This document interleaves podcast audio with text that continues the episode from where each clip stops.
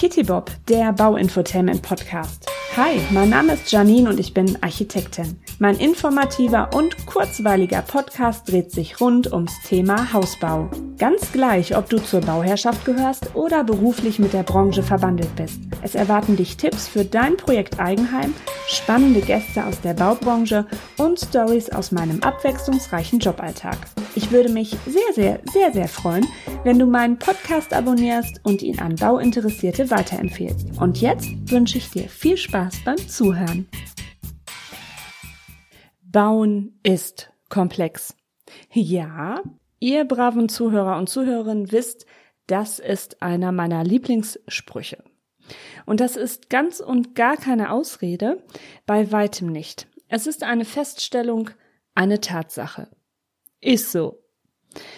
Die Vorbereitung und Abwicklung von Bauvorhaben unterscheidet sich nämlich grundsätzlich von der Projektorganisation, zum Beispiel in der stationären Industrie.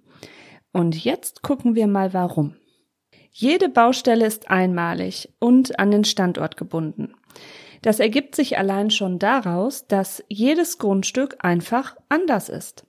Es kann groß sein oder auch klein. Es kann ganz eben und flach sein oder aber es sind ein paar Höhenunterschiede vorhanden.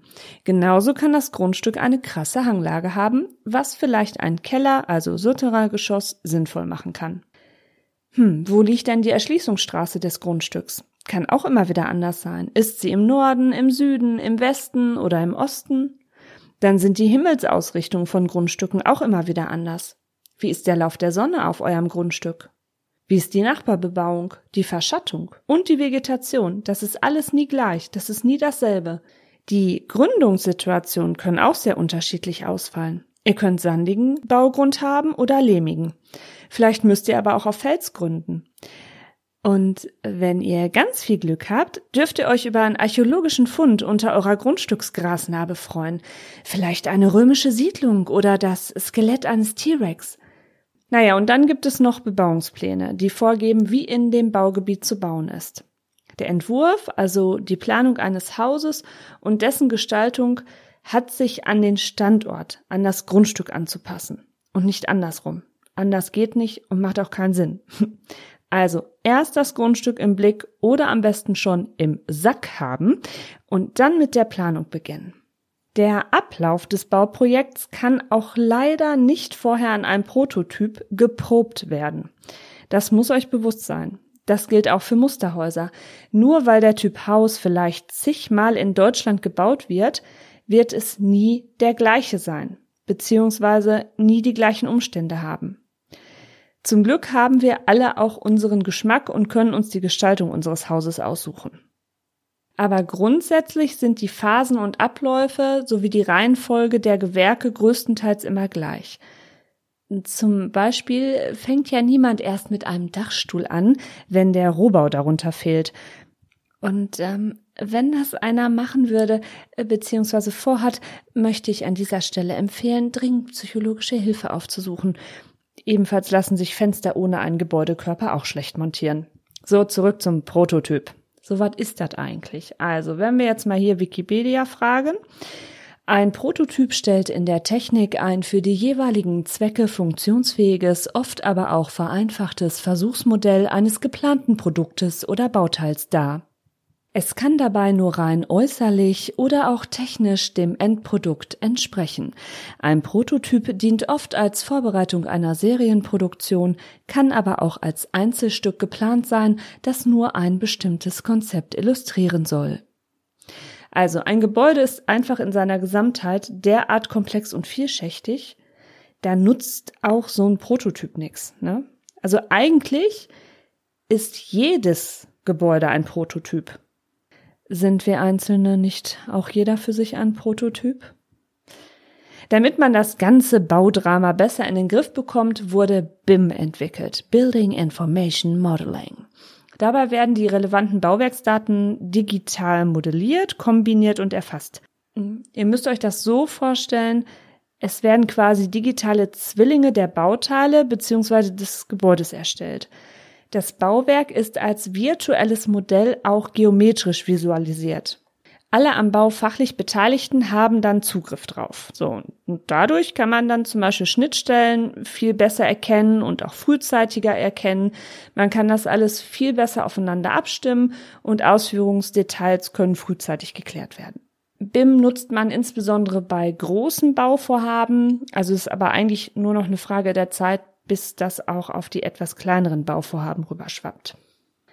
Was das Bauen noch komplex macht, ist, dass der Ablauf der Baustellen von der örtlichen Beschickung durch Material, Geräte und Arbeitskräfte abhängig ist. Handwerk ist ein Werk der Hand.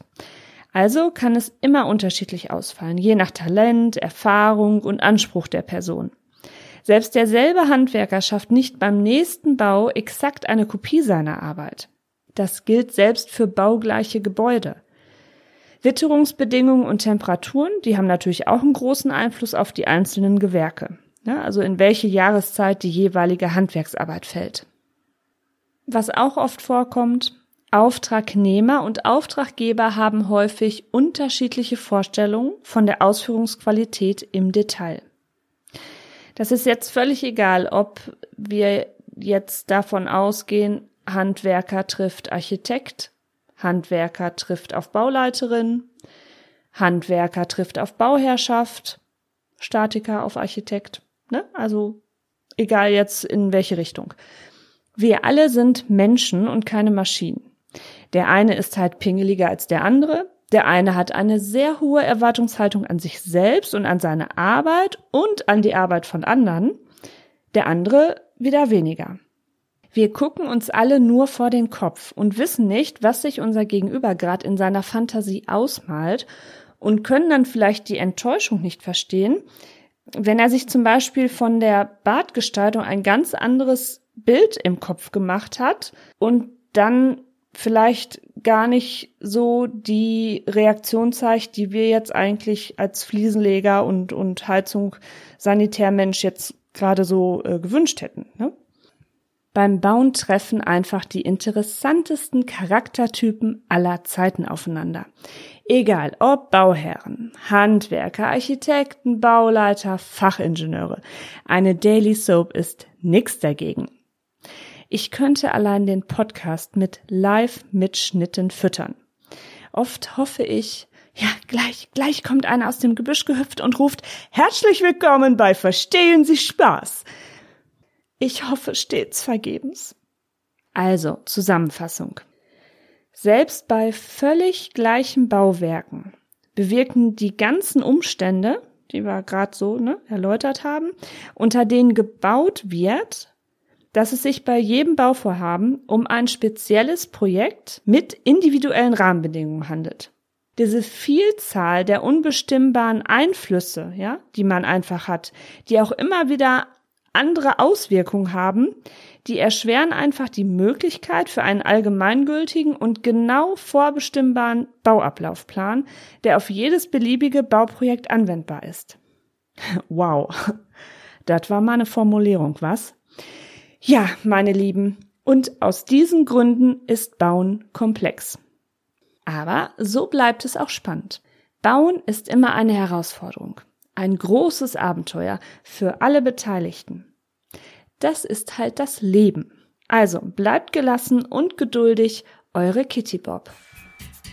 Zu Risiken und Nebenwirkungen frage deinen Architekten oder Fachhandwerker. Kitty Bob, der Bauinfotainment Podcast, ist eine Eigenproduktion von Architektin Dippeling Janine Kohnen.